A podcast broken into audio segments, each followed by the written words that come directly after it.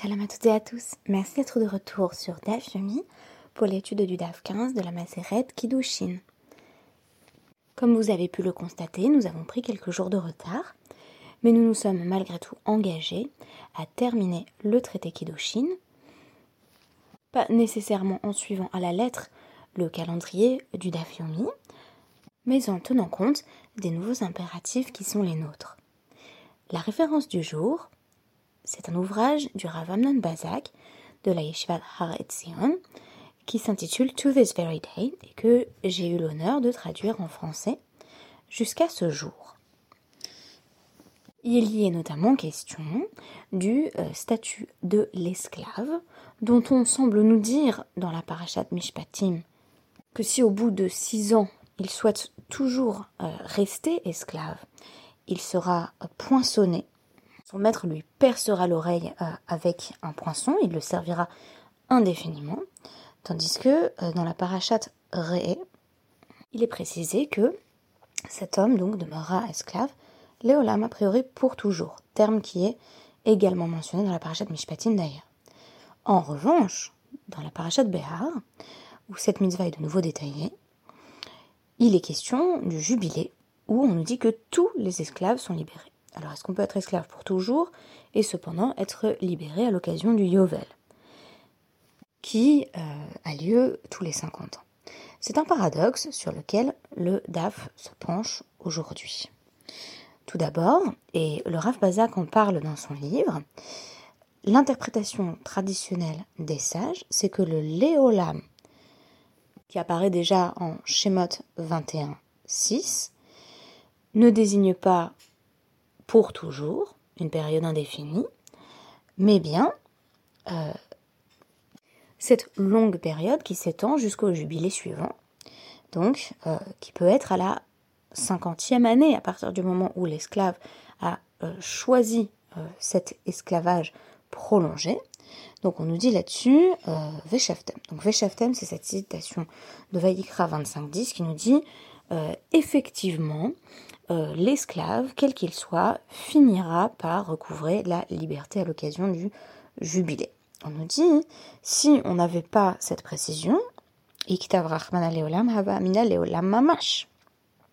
J'aurais pensé que quand Hachem dans sa Torah me dit pour toujours, ça veut dire vraiment pour toujours, qu'une fois que j'ai été poinçonné, même au jubilé, je reste esclave. Donc Veshaftem. C'est pour ça qu'on a aussi un autre verset qui nous dit, non, non, chacun reviendra à sa terre y compris les anciens esclaves. Alors bien entendu, la question qui peut se poser, et on, a une réponse dans le DAF 15, c'est mais pourquoi est-ce qu'une personne voudrait euh, rester esclave?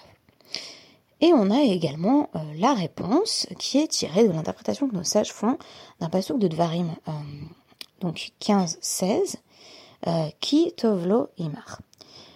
littéralement, ça se passera bien pour lui tant qu'il sera avec toi donc il sera dans de bonnes conditions. Et tu devras lui donner la même chose à manger que toi, la même chose à boire que toi. Euh, tu ne lui donnes pas tes restes, tu ne euh, le laisses pas euh, dans un coin. En réalité, il est pleinement intégré à la vie du foyer. Donc quand on dit esclave, très intéressant, parce que je pense qu'on présuppose un certain nombre de mauvais traitements. Mauvais traitements qui d'ailleurs sont généralement rédhibitoires et mènent directement à la libération de l'esclave. Un maître qui, par exemple, fait perdre un œil à, son esclave, euh, perd son esclave tout court, puisque celui-ci est libéré. Et euh, non seulement on ne peut pas infliger de mauvais traitements à son esclave, ce serait déjà pas mal, mais euh, on ne peut pas le traiter comme un inférieur. Donc il mange avec toi, il boit avec toi. Il est simplement contraint de travailler pour toi. Alors contraint dans quel cadre? On va évidemment en parler. Alors on a en revanche une possibilité d'instrumentalisation de l'esclave en un sens, et c'est la question de la chifra knaranit. Donc euh, cela signifie que euh, un homme, notamment, qui est euh, réduit en esclavage, peut se voir contraint de prendre pour femme une servante cananéenne que son maître lui donne pour épouse. Donc en, en réalité, son maître cherche donc à avoir plus de main-d'œuvre, donc les enfants de ce couple-là, et va pouvoir réaliser lui-même un mariage sans forcément avoir le consentement de son serviteur. Mais globalement, si on nommait le fait qu'on peut se voir marier plus ou moins contre son gré, c'est aussi une situation qui peut être assez confortable, où on est bien nourri, bien logé, voilà.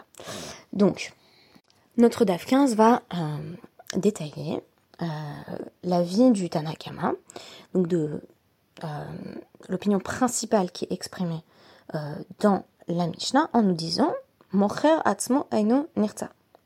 Ça veut dire quoi? Quelqu'un qui s'est vendu lui-même, qui a été contraint de se vendre, il ne peut pas devenir nirtsa. Ça veut dire quoi? Il n'a même pas cette option de rester auprès de son maître à la septième année, donc lors de la Shemitah, qui pardon, euh, j'ai le Yovel en tête, donc euh, je m'égare. Une fois que l'esclave a servi 6 euh, ans, indépendamment bien sûr de, l'année de la Shemitah, donc de la jachère de la terre, une fois qu'il a servi 6 ans, disais-je donc, l'esclave va être a priori automatiquement libéré. Donc, la question c'est la septième année, que se passe-t-il s'il dit je veux rester alors on nous dit en tout cas, celui qui s'est vendu lui-même auparavant, il, n'a même pas la possibilité de rester et donc d'être poinçonné. Alors quel est euh, l'esclave qui peut choisir euh, la continuation euh, de l'esclavage? C'est un autre cas, Mechao Beddin. C'est celui qui a été vendu par un tribunal rabbinique. Alors être vendu, se vendre, quelle est la différence? Une personne qui, se vend, qui est Mocher Atzmo, euh, devient esclave parce qu'il est désargenté. Il a des dettes trop importantes qu'il ne parvient pas à rembourser. Il n'a plus qu'une chose à vendre, c'est sa propre force de travail, la force de ses bras. À l'inverse, quelqu'un qui est vendu par euh, le Beddin a généralement commis une transgression, puisqu'il a volé et euh, il était dans l'incapacité de rembourser ce qu'il avait volé. Donc, on a une forme de pénalité qui va lui être imposée, euh, dans le fait que il peut continuer à choisir l'esclavage euh, à partir de la septième année, mais il va malgré tout, nous dit la Guémara bien sûr, être libéré au Yovel, comme s'il y avait malgré tout des limites à la privation de liberté volontaire. On a euh, ici en tête la référence de, la Boétie, cette idée de servitude volontaire se retrouve ici merveilleusement bien actualisée distinguer le cas de celui qui est vendu de celui qui se vend, euh, c'est bien entendu limiter euh, la possibilité de l'esclave Nirtsa. Qu'est-ce que ça veut dire Que on va empêcher une catégorie, euh, sans doute d'ailleurs majoritaire à l'époque d'esclaves, à savoir ceux qui ont eu des problèmes financiers graves et ont été obligés de se vendre, on va leur dire vous ne pouvez pas rester esclave et on va procéder par exclusion successive euh, pour faire en sorte en gros que la majorité des serviteurs et surtout bien entendu des servantes soient libérés après six ans de service, donc à la septième année. Et on nous dit euh, osno velo osna. Ainsi, on, nous mentionne euh, donc Là encore, dans, dans Schéma 21.6, le fait que on lui perce l'oreille, c'est son maître qui euh, lui perce l'oreille. On nous dit, mais regardez, euh, son oreille est, au, est, au, masculin et non au féminin. Qu'est-ce que cela signifie Que euh, une femme n'a pas la possibilité non plus de choisir de poursuivre sa période de servitude. Donc les femmes, la septième année, vont être automatiquement libérées. Ainsi, euh, si l'esclave dit je veux rester auprès de mon maître, citation de Shemat 21.5, ha'eved velo. Le terme employé là encore, c'est euh, un homme esclave et non pas une servante qui, elle, ne peut euh, rester en esclavage, notamment parce que euh, il y avait toujours une, crainte que euh, cette forme de servitude féminine ne soit associée à une forme d'esclavage sexuel, dont j'ai dit d'ailleurs qu'elle n'était pas tout à fait exempte de la relation du maître à son esclave homme, puisqu'il peut lui donner une femme presque de force, mais qui en tout cas peut sembler plus problématique pour les femmes. Et de même, Ed Shiuma Kshehu Eved. Alors, on nous dit euh, que l'esclave ne peut souhaiter être nirtsa, donc ne peut dire euh, je veux rester auprès de mon maître, que tant qu'il est légalement considéré comme esclave. C'est-à-dire que si à un moment donné son maître lui a dit la septième année je te libère, tu peux partir, et il y avait consenti, il ne peut ensuite plus du tout retourner auprès de son maître en disant écoute finalement c'était pas si mal d'avoir euh, le gîte et le couvert, je souhaite maintenant être poinçonné. On nous dit ça c'est pas possible non plus parce que c'était tant qu'il était esclave qu'il avait cette possibilité. En d'autres termes, nous avons euh, largement ici circonscrit euh, dans la Gemara euh, le nombre de cas où on peut effectivement être poinçonné. On a enlevé la moitié de la force de travail en disant que ça concernait les hommes et pas les femmes. On a enlevé encore, c'est un peu comme au Kies si vous voulez, on, a enlevé toutes les personnes qui avaient finalement été contraintes de se vendre dans des circonstances indépendantes de leur volonté. On a gardé que les personnes qui avaient commis un vol et qui avaient été punies par le Beddin, contraintes là encore de vendre leurs services. Euh, et on enlève encore toutes les personnes qui voudraient faire volte-face et qui auraient déjà été libérées. Telle est la démarche des sages. Elle consiste euh, bien entendu euh, à poursuivre dans la lignée qui semble être celle du texte biblique, à savoir on ne peut pas rester esclave pour toujours. À minima, il y a le yovel, c'est-à-dire que même euh, si vous voulez, je vous disais, c'est comme au Kias. Il y en a bien certains qui vont passer entre les mailles du filet, qui vont souhaiter rester esclaves, qui auront été vendus par le Bedin. Même cela, vous, vous auriez pu penser que c'est les Olam. Mais non, au Shaftem, ils vont revenir. Et revenir, c'est euh, très intéressant d'ailleurs, euh, puisque cette notion de revenir est aussi employée dans l'idée de Teshuva, le retour, le retour à Hachem. Comme si on était forcé et contraint, in fine, de revenir de son errance, c'est-à-dire de se rendre compte qu'on ne peut pas vraiment choisir l'esclavage. Si on choisit l'esclavage, on ne peut pas le, choisir léola. Il n'y a pas d'esclavage perpétuel. À un moment donné, il faudra bien se rendre compte, avoir cette réalisation que euh, la condition qu'Hachem veut pour nous est la condition d'homme libre. Euh, bien entendu, il y a toujours ce, paradoxe qu'on mentionne notamment autour de Pessar. On était euh, euh, des paros et on deviendra des HM. On est simplement esclave de, de deux maîtres. Non, bien entendu, il y a un changement de paradigme euh, et ce n'est pas une évolution euh, qui est quantitative, c'est pas simplement voilà une amélioration de statut, mais bien entendu, il s'agit d'un changement existentiel profond. Donc là, on nous dit, c'est pareil, tu peux pas rester l'esclave d'un maître, d'un maître terrestre.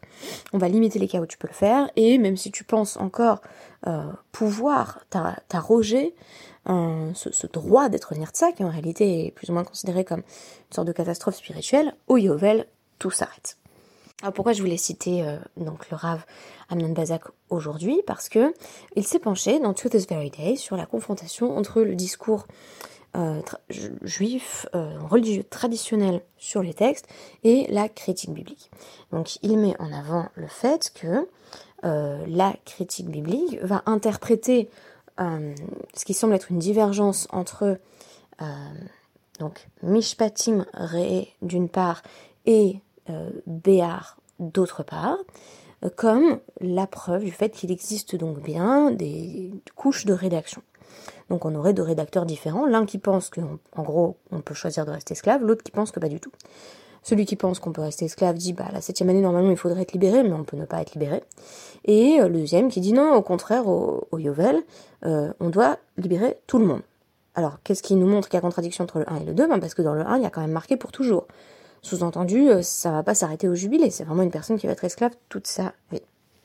Au sujet du verset de l'Exode, le Rajbam explique, le sens littéral est bien tous les jours de sa vie, comme il est dit dans le livre de Samuel. Euh, donc a priori, Léolam, ça veut vraiment dire Léolam. Il n'y a pas de raison de, supposer que les sages ont dit pour toujours, mais que ça voulait dire euh, pour euh, X années qui, nous séparent du Yovel. Mais dans la parachat Béar, la Torah exclut clairement la possibilité pour le serviteur hébreu de continuer à servir au-delà de l'année dite jubilaire, puisqu'on nous dit, il servira chez toi jusqu'à l'année du jubilé. mais ça va s'arrêter un moment. Pourquoi? Parce que, et là encore, of ils sont mes esclaves à moi qui les ait fait sortir du pays d'Égypte, ils ne doivent pas être vendus à la façon des esclaves. Comment est-ce que notre Guémara va gérer cette contradiction apparente? Euh, Eh bien, en faisant fi du sens premier du terme léolam, qui serait pour toujours, et en disant non, non, pour toujours, c'est jusqu'au jubilé, ça va d'ailleurs être euh, euh, voilà, mis en avant et réitéré dans Kiddushin 21b. le Rav Amnon Bazak note ici que le terme léolam, qui apparaît évidemment des dizaines de fois dans le Tanar signifie systématiquement pour toujours, ce qui rend la solution des sages difficile à concilier avec le sens obvi du texte, et c'est déjà ce qu'avait euh, remarqué le euh, Rajba. Donc le Rav Amnon a proposé une autre résolution, euh, qui est tirée de la Shita Bechinot du Rav Breuer dans le domaine juridique, une approche qui consiste à reconnaître et à utiliser les théories de l'hypothèse documentaire, tout en maintenant que, quand il y a des différences ou des contradictions apparentes entre deux textes, euh, elles sont d'origine divine et volontaire. C'est pas un amalgame qui a été effectué par un éditeur ultérieur, mais euh, il s'agit d'une forme d'intention divine qui s'exprime ainsi à travers le texte. Selon lui, la méthode d'écriture de la Torah elle-même euh, impose de présenter les différents sujets abordés dans toute leur complexité. Alors, faut-il vraiment libérer l'esclave israélite? Est-ce qu'il est obligé d'être libre? La réponse va dépendre du point de vue, ces bechinot, ces différents aspects. Dans la parasha de Béa, où cette mitzvah est de nouveau détaillée, on exprime l'idée que Dieu est propriétaire du monde, de la terre d'Israël et de l'humanité. Donc cette propriété divine s'exprime entre autres par la libération des esclaves tous les 50 ans. Cette imposition du prisme de la liberté euh, s'entend dans le cadre de Veshaftem. Il faudra bien un moment, un moment ou un autre revenir, revenir bien entendu vers Hachem. Et donc dans ce cadre, tous les individus de la nation euh, sont égaux en tant que serviteurs de Dieu et par conséquent, nul ne peut être voué à la servitude perpétuelle.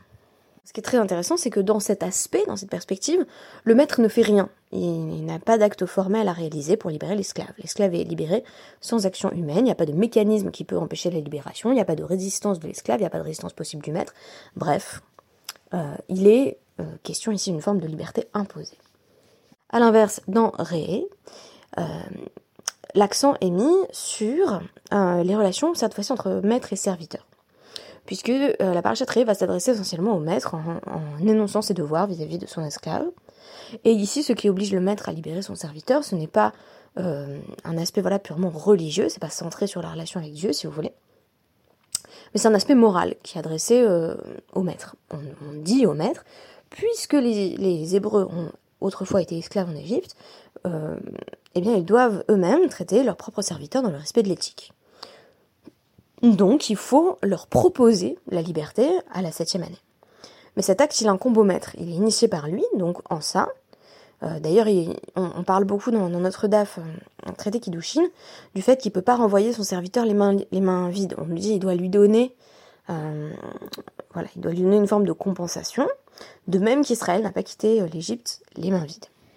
Donc en gros, tant que le maître a fait sa part, lui a proposé un, cadeau de départ et euh, lui a affirmé euh, son souhait de le libérer, bah, si le serviteur dit je veux rester, le maître a rempli son obligation morale. Le serviteur pourrait donc rester une sorte de serviteur pour toujours. Du coup, selon le Rav Mordechai Brouwer, on a un aspect qui est théocentrique, dans lequel Israël est serviteur de Dieu, et par conséquent, à un moment donné, il va falloir arrêter avec euh, l'esclavage de quelque durée euh, qu'il fut. Et d'autre part, on a un aspect qui est clairement anthropocentré, avec cette centralité du maître.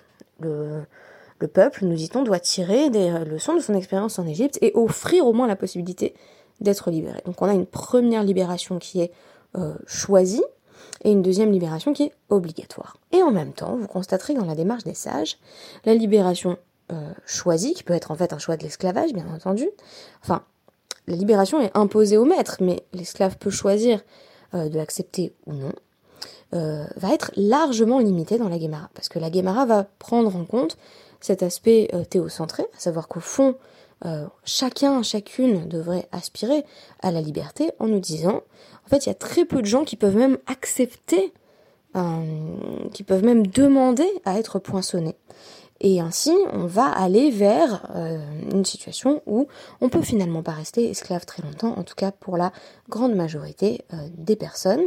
Et même pour celles qui, comme je vous disais tout à l'heure, passaient entre les mailles du filet, il y avait toujours le yovel, et donc on n'avait en réalité pas d'esclavage perpétuel dans la conception des sages du Talmud. Merci beaucoup et à demain.